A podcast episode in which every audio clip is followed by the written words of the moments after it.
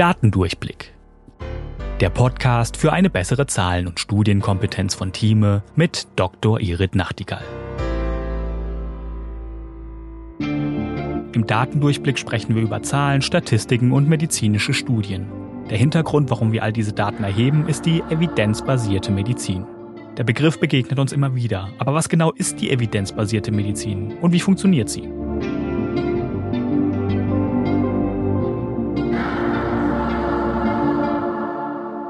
Die Definition dieser evidenzbasierten Medizin ist die, ich lese es jetzt mal ab, weil es so sperrig ist, gewissenhafte, ausdrückliche und umsichtige Gebrauch der aktuellen Beweise für die Entscheidung in der Versorgung eines individuellen Patienten. Das ist jetzt mal wirklich ein sperriger Begriff. Und wir wollen den jetzt ein bisschen aufdröseln, denn evidenzbasierte Medizin ist ganz viel. Es ist eine relativ neue Wissenschaft. Früher hat der Arzt einfach aus seiner Erfahrung entschieden. Das ist manchmal auch gar nicht so schlecht, aber natürlich hat nicht jeder Arzt die ganze Bandbreite. Und dann hat sich in den Ende 90er, Anfang der Tausender Jahre die evidenzbasierte Medizin daraus entwickelt. Und die ist die Entscheidung dafür, dass man sich eben auf Studien bezieht, dass man Leitlinien erstellt, die auf gut gemachten Studien basieren. Ich habe ja immer schon mal was über diese randomisierten, kontrollierten Studien gesagt, die als Goldstandard gelten, aber auch aus gut gemachten Kohortenstudien. Und all diese Daten sammelt man zusammen und schafft daraus die sogenannte Evidenz für eine bestimmte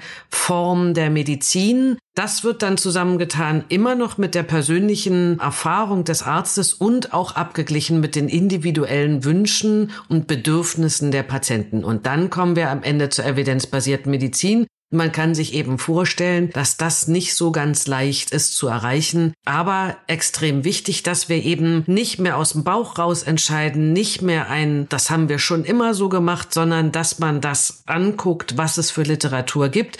Und da man das aber nicht alles lesen kann, gibt es Hilfen bei dieser evidenzbasierten Medizin in Form von Leitlinien. Und da muss man sagen, gibt es kontrollierte und nicht so kontrollierte Leitlinien. Die kontrollierten kommen aus den großen Fachgesellschaften, Wissenschaften. Und dann gibt es die Frage, was mache ich denn eigentlich, wenn es jetzt gar keine Evidenz dafür gibt? Und da gibt es ein ganz fantastisches Beispiel aus meiner Profession. Es gibt von der American Society of Infectious Diseases, der IDSA, eine sogenannte Guidance zu der Behandlung von mehrfach multiresistenten Erregern. Aber eine Guidance ist keine Guideline. Das heißt, die dürfen auch Empfehlungen aussprechen ohne Evidenz. Und es gibt eine sogenannte Guideline der European Society of Infectious Diseases and Clinical Infectious Medicine, und die empfehlen, wenn es keine Evidenz gibt, einfach nichts. Und jetzt kann man so ein bisschen entscheiden, was man besser findet. Ich persönlich mag diese Guidance sehr gerne. Die sind aber auch ganz ehrlich und sagen, es gibt nicht für alles Evidenz und deswegen musste ich mich bei den Empfehlungen zusammensetzen mit Experten und ohne Daten entscheiden, statt dass ich eben dann weiter dastehe und gar nichts machen kann oder gar keine Empfehlung habe wie bei der Guideline. Ich will die Guideline der ESCMID auf keinen Fall deswegen kleinreden. Das ist ein ganz tolles Dokument, wo man wirklich sehr viel lernen kann. Aber wenn man dann mal einen Patienten hat, der darin nicht abgefasst ist, dann wird es eben schwierig und dann kann man auf diese Guidance gehen. Man muss eben bloß aufpassen, dass es bei den beiden einen großen Unterschied gibt. Das ist also der Fallstrick heute, evidenzbasierte Medizin. Was ist das und wo sind ihre Grenzen?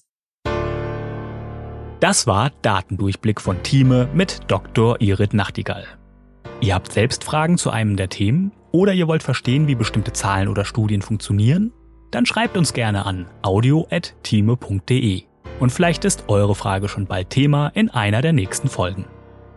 Wenn ihr keine Folge verpassen wollt, abonniert uns auf Spotify, Apple Podcasts oder wo ihr am liebsten eure Podcasts hört.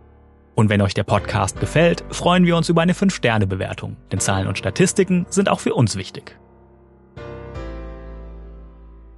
Datendurchblick ist eine Produktion der Georg Thieme Verlag AG.